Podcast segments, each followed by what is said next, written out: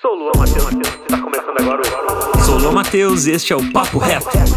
Portfólio. Tá aí uma coisa que muita gente tem dúvida, principalmente quem está migrando para a área de design agora, ou quem está vindo também, né? Começando a sua carreira aí, sua jornada profissional, já iniciando na área de design.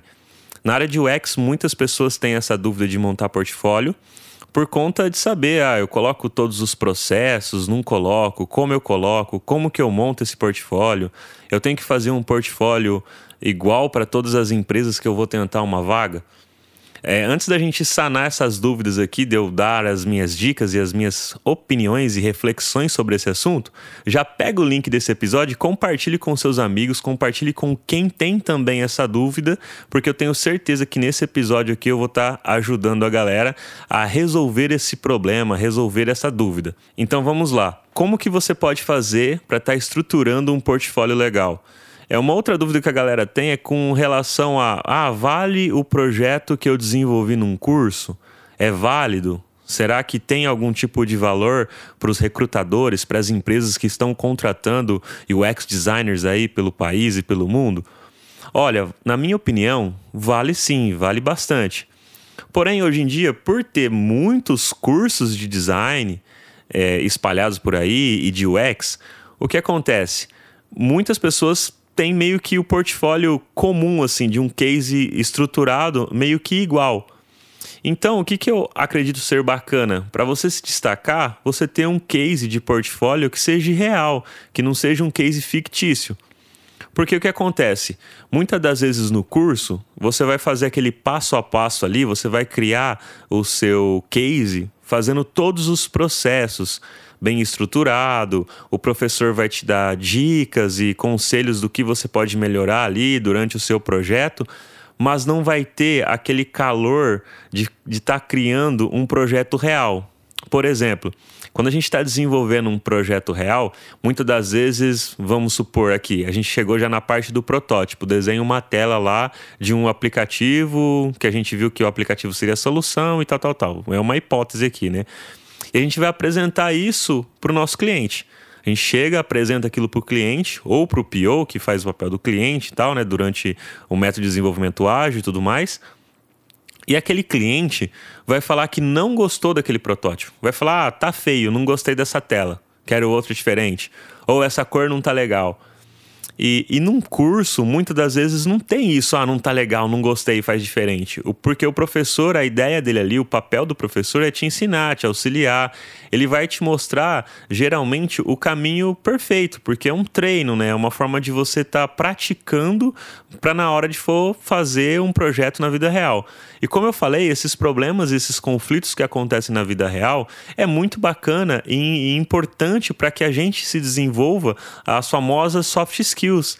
Que no caso desse que a pessoa fala para você, ah, eu não gostei dessa tela, tá feio. Você vai ter que usar do seu poder de argumentação. Você pode trazer alguns dados, é, até mesmo links com relação a artigos para poder explicar o, o porquê que você tomou determinada decisão para criar aquela tela daquele jeito. Então você vai ter que ter essa questão da persuasão, dessa soft skill. E é bacana você desenvolver isso. E durante um projeto real é possível você se desenvolver com isso. Já não, como eu falei, num case de curso, geralmente não vai ter isso. E aí você não vai se desenvolver com isso. E por que, que eu acredito ser legal ter essa questão de você desenvolver um projeto real? Um dos fatores é esse. E aí você já se destaca da maioria. Como a maioria hoje tem feito os portfólios iniciais de projetos fictícios de cursos, você ir atrás de uma empresa, e quando eu falo ir atrás de uma empresa, não precisa ser empresas grandes. Eu tenho certeza que aí no seu bairro, onde você mora, deve ter alguma, alguma empresa que está precisando melhorar ali os seus serviços, os seus produtos, de alguma forma. E aí você pode pegar todo o seu aprendizado do curso e você pode aplicar esse aprendizado para essa empresa que está precisando melhorar esse produto ou esse serviço ali dentro, sabe? E você pode fazer isso de forma gratuita. Tem ONGs também que precisam de, de melhorar ali, às vezes, o site da ONG, você pode estar tá se dispondo a melhorar aquele site ali. Aí você pode estar tá fazendo pesquisa, entendendo o que, que precisa melhorar do site, ou pode estar tá aplicando as heurísticas de Nielsen para ver o que, que precisa melhorar daquele site com relação à usabilidade. Então, tudo isso eu acredito que é bacana você ter um case estruturado de forma onde seja um case real. É, repetindo, não que não seja válido a questão de você ter feito um case durante o curso. É muito válido como aprendizado e é muito válido também se você não tem um case real para tentar aplicar para as vagas. Mas eu acredito que se você correr atrás e desenvolver um case real, colocando o que aconteceu, quais eram os objetivos do cliente, o que, que você estava ali para melhorar nesse seu portfólio, eu acredito que você vai se destacar das outras pessoas que estão fazendo apenas case do, do curso. Ou você pode também, durante o case do curso, pegar um cliente real que tem um problema real e, e conversar com ele, não conversar apenas com o professor sobre os possíveis caminhos mas também apresentar para o cliente, onde o cliente muitas das vezes vai falar que não gostou, que quer uma coisa diferente, e aí nesses conflitos você vai, você vai se desenvolver, como eu falei, muitas soft skills, e uma delas é a questão da persuasão. É, a questão da resiliência, de você ser flexível, porque às vezes você vai ter que abrir mão de algumas coisas para atender a vontade do cliente de acordo com a necessidade que ele tem. Porque muitas das vezes ele vai ter algumas necessidades e, e vontades que às vezes a gente nem vai entender os motivos dele querer aquilo, mas provavelmente ele tem os motivos dele. E isso é bacana. Então, eu gosto sempre de dar essa dica para a galera, esse conselho, de fazer um portfólio com case real porque eu acredito que você vai acabar se destacando das outras pessoas que só tem cases de, de cursos. E uma outra parada legal é você sempre estruturar o seu portfólio de acordo com a vaga que você quer. Eu já vi muito portfólio da galera que às vezes me manda pedindo uma dica e tal, que essa pessoa ela quer focar em UX design, mas ela manda um portfólio só com telas. É, só tem várias telas e várias telas muitas das vezes bem elaboradas, bonitas. Só que ela quer uma vaga focada em UX e não focada em UI. E aí, quando eu vejo esses portfólios, eu falo até para a pessoa: olha, seu portfólio está muito bem estruturado se você quer uma vaga focada em UI design. Porque só tem mais telas, tem muito desenho de tela, tem às vezes todo o manual de identidade visual que foi construído, o style guide. Meu, tá bem legal. Só que não tem nada de processo relacionado de pesquisa, de entendimento, dos porquês foi feito aquela tela daquela forma. Então, para a galera que quer uma vaga específica, sempre analisa o que, que a vaga está pedindo e vê se no portfólio que você está construindo para mandar para aquela vaga está atendendo os requisitos de certa forma do que aquela vaga pede.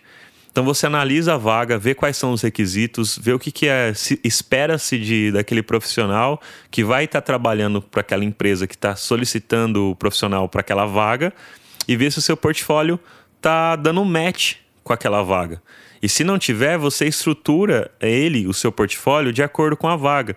Não tenha um portfólio genérico. Você pode até ter um portfólio genérico para ser, sei lá, você deixar em aberto, mas ter um portfólio estruturado de acordo com a vaga para qual você está querendo, a chance de você ser contratado é maior. Porque você não vai estar tá mandando algo genérico, você vai estar tá mandando algo estruturado para aquilo que a vaga precisa. Então, quando a pessoa que está recrutando olhar aquilo, olhar aquele portfólio, analisar o seu currículo, ele vai dar uma olhada e vai falar: poxa, faz sentido para o que a gente precisa. Porque, como eu falei, eu já peguei vários portfólios que a galera manda, que quer exatamente uma vaga para UX, mas só tem tela. Não tem os processos relacionados com UX. A tela faz parte do processo de UX, mas ela é um dos processos. Ela não é o todo. Já para vaga de UI, se você manda um portfólio cheio de tela, faz mais sentido. Então é bacana você ter ali, se você quer focado em UI, é, mais telas, mais processos relacionados com o desenho e o protótipo que você criou, né, as suas skills relacionados com aquilo. E aí tá tudo bem, tá tudo certo. Você não quer focar em pesquisa em outras coisas. Mas como eu vejo a maioria da galera hoje em dia buscando vaga para product designer, eu acredito e dou esse conselho, essa minha dica de você estruturar o seu portfólio tendo esses processos de design, esses processos de UX. E bem estruturado, bem documentado. E é isso, galera. Eu acredito que essas dicas possam ajudar vocês aí que está nos ouvindo. E como eu falei, pega o link aqui desse episódio, compartilha aí com o pessoal, com a galera que também tem dúvidas a respeito de como estruturar um portfólio. E se você ainda tem alguma dúvida a respeito desse assunto, pode mandar lá para mim no nosso Instagram @papo. É isso aí, valeu e até o próximo papo reto.